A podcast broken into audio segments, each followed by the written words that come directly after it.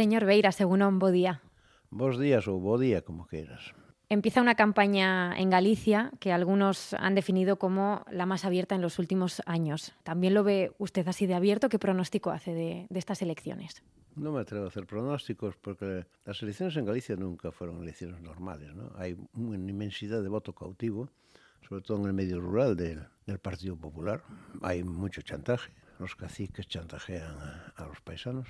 Pero de todas maneras, sí es cierto que en este momento está bailando claramente que el PP pueda renovar su mayoría absoluta, que el BNG hay expectativas de que suba mucho, que el PSDG-PSOE pues también tenga buenos resultados y por lo tanto cabe la posibilidad de que eh, efectivamente el PP pierda la mayoría en el Parlamento y por lo tanto que pierda el gobierno de la Junta de Galicia. Pero todo está por ver. ¿eh? En realidad mucho depende de la activación del, del voto indeciso y eso depende de muchas variables. Yo creo, y acabo, que, que el problema primordial es que eh, Galicia es una nación sin Estado sometida al Estado español, como Euskal Herria y como Cataluña, o los países catalanes, sobre todo el Principat, pero que la diferencia con ellos es que Galicia sigue siendo una colonia interna. Y por lo tanto hay el síndrome del colonizado, el síndrome del colonizado muy estudiado, y eso explica comportamientos que de otra manera pues no se explicarían. Y luego, finalmente, la realidad es que en toda la historia de la autonomía, solo en unas elecciones la derecha tuvo mayoría en votos. Pero el sistema de recuento de votos, la atribución de votos para las provincias, por ejemplo, pues las provincias menos pobladas están claramente discriminadas a favor, pero eso porque al PP le interesa porque es donde tiene su reserva de votos más alienados. Así que está por ver lo que ocurre, pero hay una, una oportunidad, sí. La izquierda llama insistentemente a la participación. ¿Cuánta movilización debería haber para que se dé un cambio en la Junta? Sobre todo la movilización del voto del BNG que últimamente, según las encuestas del propio BNG, estaba muy indeciso, no estaba muy entusiasmado, digámoslo así, y que era muy importante. Porque yo creo que la clave está en que ese voto se active. Porque el voto de la izquierda española está muy disuadido por el espectáculo que dieron las izquierdas estatales en los últimos meses, que fue denigrante porque parece que perdieron absolutamente el sentido común y que se dedicaron a facilitarle los trabajos al PP. En realidad uh, yo no reconozco ahí a la izquierda estatal. No sé si eso se puede llamar izquierda, pero en realidad es una lástima porque, bueno, porque podían ser una alternativa que contribuyese a que el voto no nacionalista, pero de izquierda en Galicia, a la izquierda del PSOE, que existe y es cuantioso, en potencia, pues que se movilizase. Aí no creo que se vaya a movilizar moito. Incluso puede ocurrir que, sumar, por ejemplo, que, que, no llega al 5%, con lo cual se restan esos votos alternativas de las otras de izquierda, fundamentalmente del BNG, pero también del Partido Socialista, porque Besteiro es un candidato mucho mejor que los anteriores que hubo en las pasadas elecciones. Por lo tanto, vamos a ver. Hablaba usted ahora de lo que ha ocurrido entre, bueno, en la izquierda española, entre Sumar y Podemos en los últimos meses. ¿Está decepcionado con, con la izquierda española?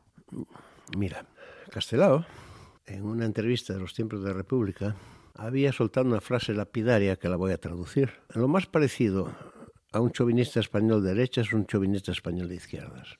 Nuestra experiencia, concretamente con Podemos, antes de existir Sumar, cuando fue en Marea y los acuerdos a nivel de Estado con la llamada izquierda confederal, es una experiencia de que traicionaron absolutamente incumplieron los acuerdos.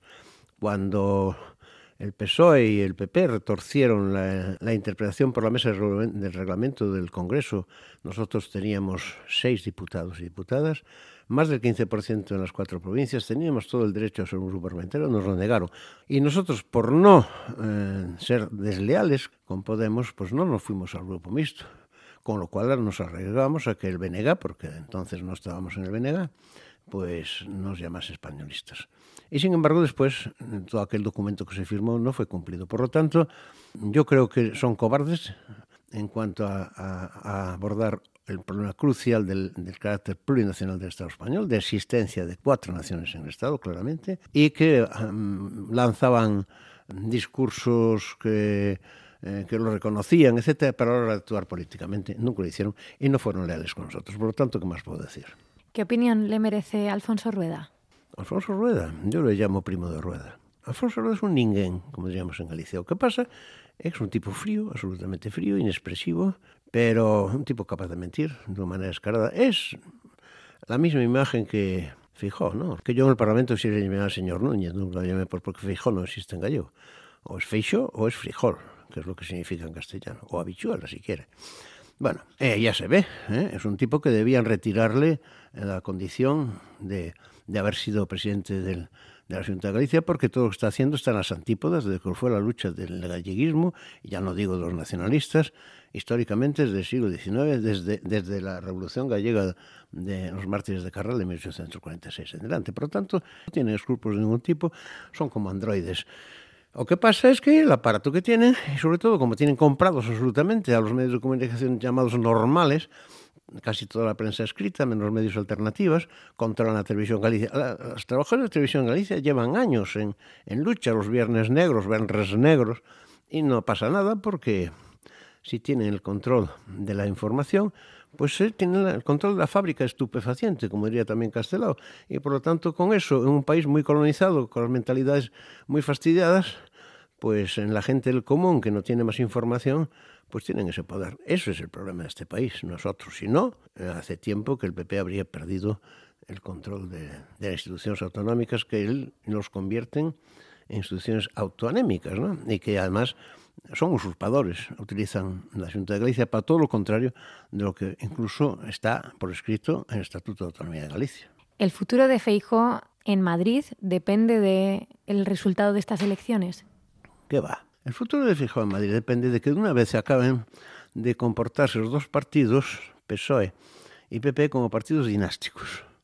Ellos son los responsables de que este régimen, que está absolutamente podrido, siga ahí funcionando y que incluso cuando órganos tan importantes como la cúpula del Poder Judicial se pase por el arco del triunfo, por no decirlo de otra manera más grosera, la propia Constitución, aquí no pasa nada. Es decir, si la cúpula del Poder Judicial es golpista, ¿qué régimen político democrático se puede pensar que es este, no? Y entonces el problema es ese. En pocos meses tenemos elecciones en la comunidad autónoma vasca. Usted ha tenido relación con el PNV, también con EH Bildu. ¿Cómo ve Euskadi hoy? Euskadi en este momento es el país que está manteniendo mejor el tipo y sobre todo lo que es, lo que es extraordinario es el recorrido que, que ha, ha hecho en los últimos decenios H. Bildu, ¿no? Es la capacidad para superar todo lo que fue la tragedia de, de, de la lucha armada, el buscar otra vez la manera de, de reconducir las cosas sin renunciar al proyecto político propiamente dito, y yo creo que, que va a seguir, va a seguir eh, siendo un ascenso constante la, la alternativa de H. Bildu también en estas elecciones. Señor Beiras, es que ricasco. Bueno, pues moi obrigado. Eh, bos días outra vez.